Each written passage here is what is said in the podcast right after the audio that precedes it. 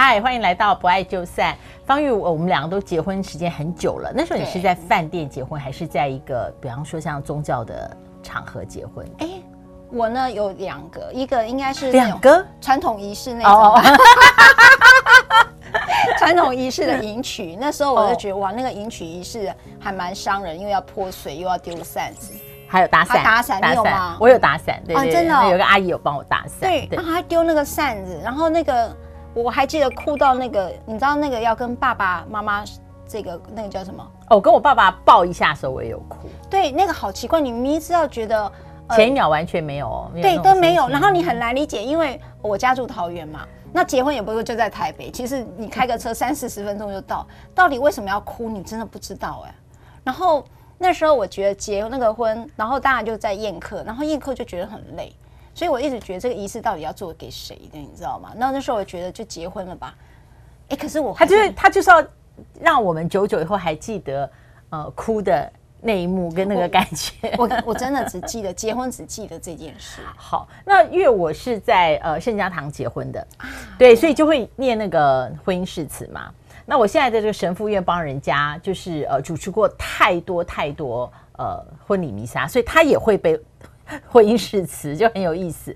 那我觉得今天个案你要跟我们聊的就是，呃，婚姻到留或者是要散的时候啊，如果它变成了一种宗教性，我觉得对对当事人来说可能还会蛮伤的。嗯嗯，我觉得呃，婚姻变成了一种信仰，而不是婚姻是两个人的事情，而变成了一种信仰的时候，对我来讲。呃，我自己处理好多好多的个案都有类似的情形，然后你会觉得它是一个放在很高的位置，很崇崇高的位置。我觉得到底是好还是不好？我觉得崇高有时候我会懂得珍惜嘛。然后我记得那一对夫妻就是两个呃结婚几年，譬如说结结婚二十年，他大概就十六年或十六年不在身边。也就是他们的分居期间很长，也就是说，我那时候印象当中，就是他的婚龄有三分之二是处在分居的状态。是因为工作吗？没有，是因为不是台商，不是，嗯，不是。然后是外遇吗？也不是。哦，是个性不合吗？也不是。大家再想想看，什么事情会是一个破裂的？另外一个人迷路吗？就是一直找，一直找找不到回家的路？因为最多的是一个是太空人嘛，太太带小孩到美国念书，这个非常有。然后另外在我们台湾很特殊的就是台商，然后夫妻分两地。对，你说三分之二的婚龄分开两地，对，I don't get it，很难想象，对不对？嗯、他就是因为他结婚了没多久之后，嗯，然后老婆就怀孕了，哦，okay、怀孕就有了小孩，嗯，这不是很 perfect 吗？嗯，但他开始破裂了，破裂是因为照顾小孩吗？他先不要，其实不是先生不要，先小孩小孩这一件事情还不是真正，呃，我们通常就是教养不一致，他在破裂，他挑战了这个男性的童年记忆，因为他是一个没有爸爸的家庭，他是一个严重的一个受暴的一个目睹暴力的孩子，所以我我他意思说他对当爸爸这件事就很抗拒啊，对。他突然整个把他的童年创伤整个翻上来，所以他一看到这个孩子的时候，他突然不知道自己怎么当爸爸。好，所以他就离家离家了，他就去流浪。流浪的意思是说，他就可能到他，因为他心里有个很大的恐慌，然后他对于自己为什么没有办法当爸爸这件事，看到孩子他就怕，因为他那个孩子连接到是他的童年记忆。所以他就远离这个这个家，然后这个老婆就一直守护着这个家，那就是守护的十几年。那孩子都从 baby 变成读国中啦，是，嗯，爸爸几乎不认识孩子了。哇哦，这个好特别哦，从来没有，从来没有耳闻过这种。对，所以你知道那个童年创伤没有处理的时候，会到亲密关系里头，它会变成一个很严重的事情。嗯。然后呢，这个孩子呢，呃，对，孩子就是一直跟着妈妈。然后我觉得这个太太也有很大的包容，就是一直等候着他。我记得那时候他大概，譬如说我分居了十三年，好举例来讲，他十三年，可是他大概中间有五年是在打官司，就是打一个离婚官司。也然后那时候这个男性呢，他就是打离婚，然后他老婆就、哦、就是他这个先生就觉得说，那我们就结束这个婚姻关系好了。是，你也不要再等。就当父亲这件事情，他确定他这一生他没有办法扮演这个角色，对，他过不去。嗯，那所以他就跟他老婆恳谈，他说我我有这样的一个创伤，他也告诉他说我这个创伤是怎么来的，怎么，而且他是是甚至说我持续的在心理咨商。我告诉你，我真的是因为这个原因。哎，那我想请问一下方玉，他们在结婚的时候，嗯、他有没有告诉过呃他的太太，他是无法要小孩，他真的不要小孩？他不知道，哈，他没有跟他太太讲，他没有讲，是因为他也不知道。哦，哦，他也不知道说，呃，当他看到他太太怀孕，然后这个孩子降生的时候，他会有这么大的恐惧。对，他不晓得他有，哦、好，好，他原先一开始他是不太知道说。我为什么这么痛苦？那为什么这么揪心？然后慢慢的、慢慢的，透过心理咨商去厘清了他对他的所有童年记忆，整个翻上来。哇，那个当然又是另外一个故事了。下一次我们有机会，我会再讲他的创伤是怎么来的。所以这很难，就是用不守婚姻承诺这件事情来看待或者指责指责这个男的，因为他已经。嗯，他就是很很很诚实、很诚恳的说，他很诚恳的说，然后呢，他没有办法留在这个有父亲角色的婚姻关系里。对，嗯，那你我当然对一个关系，在这件事我有一个看见，就是说，今天如果你真的是爱这个男人，他有了这个苦，你要不要成全？我觉得我会，我会，因为我们的关系已经。已经没有办法了，因为当我同时是妻子也是母亲的时候，那他无法成为我母亲的另一半，他也不可能成为我妻子的另一半啊。嗯，嗯对是，所以我觉得都还也不敢想象是成全啦，就是这是没有办法走下去。对，可是没办法走下去，这个女的呃，这位女性朋友她还是很坚强的。我想坚强还是很坚毅，她继续等着，就等到她先生。呃，期待他先生经过整个智商之后，他可以。但他智商了很多年，就是说不可以。那所以哪个是你的客户？是这个先生？是这位先生。哇，你那时候你那时候怎么看整件事？我那时候觉得两个都苦了。嗯，哦，我坦白讲，做家事案件就是觉得，呃，你不是用对错来看，而是两个都受苦了。我举例来讲，这位女性朋友她的苦是什么？他觉得他用了一个我们可以想象中最大的包容来包容这整件事。对啊，等候了超过十年嘛，超过十年。嗯，然后他也担自己哦，把这个家庭的担子都担起来了，照顾这个孩子，然后陪伴这个孩子，家用也是这个他自己负担的。所以我觉得他他做尽了一个为人妻跟为人母会做的事情。那么他不太懂得为什么我是回不了家的，这个男人是回不了家的。那这个男人就是我不愿意看到你。好，那这个男人的想法是什么？大家也可以想一想。这个男人的想法是：当我告诉你我的苦的时候，你如果真的关心我，你为什么不能听进去我的苦？你死守着一个空壳子的婚姻，到底目的是为了什么？你为什么一定要让我绑在你身边，让我的配偶栏就是一定是有你？难道不行没有吗？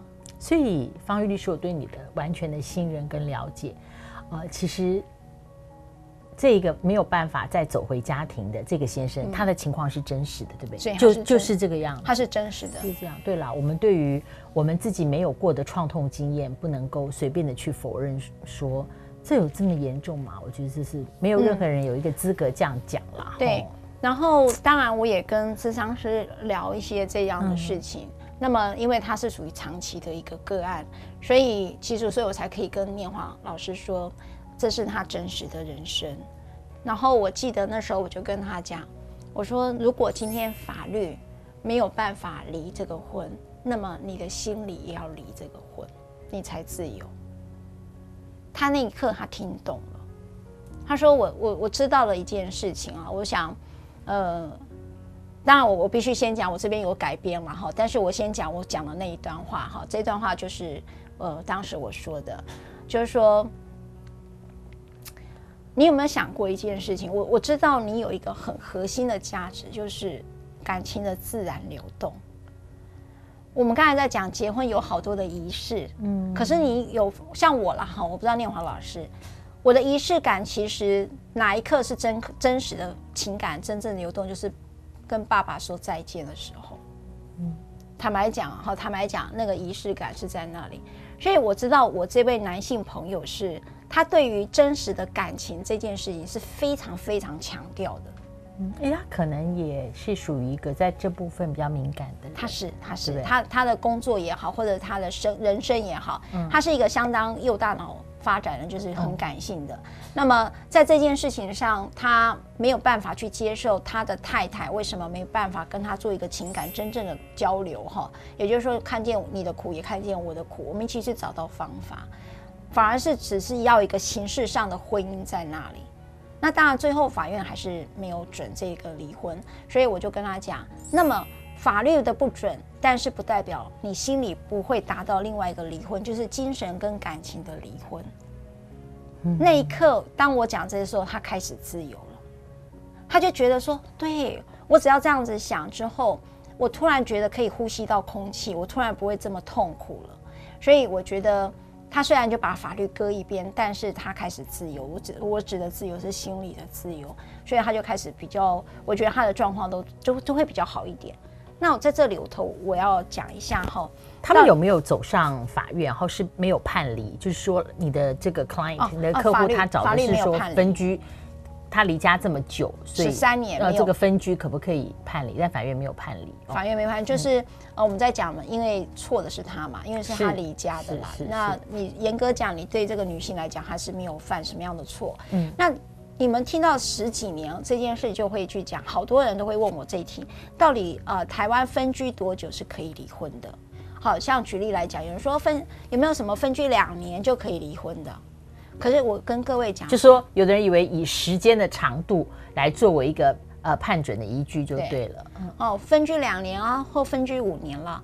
那我先呃讲一下，就是说现在好多人都要说修法，可是眼前还没有修法哈，所以呢，有关于法律规定分居多久可以离这件这件事，法律目前是没有的哈，目前法律没有，但是有一件事情是可以处理的，就是你只要分居长达六个月以上，你就可能把你们财产可以做一个。呃，分别财产制的宣告，也就是说，你可以让你们财产先分开，好，就是不会说，哦，你这阵子工作，你分居了十几年，然后你工作的钱还要分给对方，就比较不会有这种事发生了。所以呢，有一个部分呢，就是你可以处理分别财产制。第二个，你也可以处理孩子的监护权，所以我们刚才讲那个故事里头，那个孩子的监护权就可以被处理，只要你分居长达六个月以上。那么还有一个部分呢，就是日后他们真的有做财产分配，也就是不管你是离婚啦，或者你呃请求这个剩余财产分配的时候，你的分居长久是可以在这个呃我们在说呃这个财产分配有一个叫调整权哈，那个是去年刚修正通过的，所以你们的分居的长久在财产分配上也会做参考，所以不一定会是二分之一，而是会做到一个调整哈。那这个是目前台湾法律针对于分居这件事情所做出来的一个法律上规定。嗯，我们谈到今天第六集，我觉得这个故事让我觉得很蛮多悲悲哀的情绪的，蛮多悲哀的情绪的。然后我们一开始讲婚姻的承诺，我想每个人在承诺的时候，我们宁可相信，当我们决定要结婚的时候。那个承诺本身都是真的，只是能够 hold 住这个承诺，然后去对抗一切一切变化的那个生命力。我们一定要接受每个人的生命力不一样，这个不一样并不是他坏，他错，他就是他。那我们愿不愿意接受？我想接受他就是他，或许那才是爱或是关系的本质吧。嗯，对，我觉得老师你讲很，呃，我我好认同你啊，就是我觉得。我自己处理三十年哦，呃，好多人把婚姻当做一个仪式在，在在走走秀，哈，对我来讲就是在走。但是婚姻的本身是两个人的人生，包括你的孩子的人生。那么你如何在这个人生里头走的是有爱的，这件事情绝对比那个仪式还重要。嗯嗯，如果爱的关系是断裂的时候，不妨再回头想一想。你当时的那个承诺，到底是承诺的是什么样的内涵？我相信也都是一个爱的承诺。嗯，那爱的本质又是什么？我觉得大家都可以再去沉淀了。对啊，所以谁说我们这个对谈是叫人家脆？我们是说在散之前，你有很多很多可以停下来想一想，让这个爱重新流动的机会。不过题目还是叫下次记得收看，不爱就散，拜拜。